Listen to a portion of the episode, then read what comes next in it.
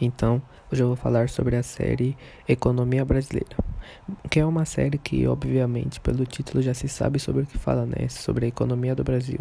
E ela cita a economia brasileira desde os tempos de Pedro Álvares Cabral, quando os portugueses chegaram ao Brasil, uh, até os tempos atuais.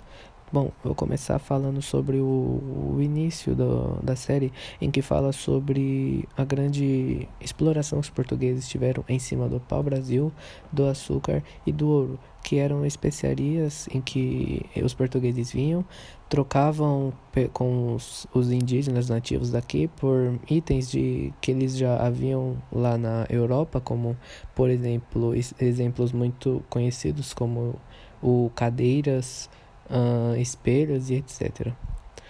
Uh, a segunda fase é a, a exploração do café, um, que era também um, um, item que não tinha muita abundância na Europa, ou seja, uh, os portugueses faziam uma grande exploração aqui no Brasil e levavam para a Europa para vender para as outras, os outros povos da Europa, como os espanhóis, os, os franceses, e etc. A outra, depois do, né, depois da depois do café, o que fez com que fosse quebrado meio que essa hum, esse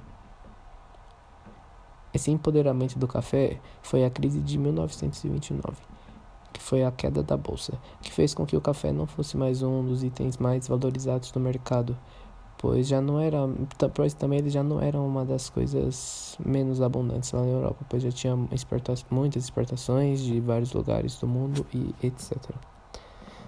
Uh, e o Brasil, depois da crise, ele, ele passou a se a evoluir cada vez mais. Então, é, e que a, por isso por causa da evolução, é, a construção de Brasília foi possível, que hoje em dia sabemos que ela é a capital do nosso país.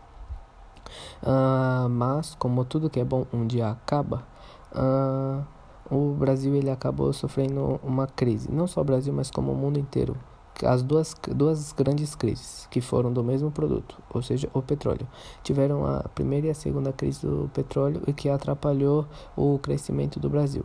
E não só bastava a crise do petróleo ter atrapalhado, mas como também as dívidas que, externas que o Brasil tinha com muitos países, os principais eram o principal era os Estados Unidos e também a hiperinflação que é basicamente a nossa moeda estava muito desvalorizada.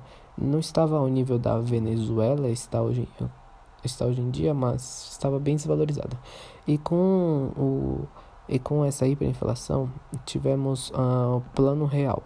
O Plano Real era basicamente a introdução de uma nova moeda no mercado brasileiro, que antigamente, se eu não me engano, era o Cruzeiro Cruzado e passou a ser o real. E o que ajudou bastante a economia, pois tirou essa grande inflação que tínhamos etc.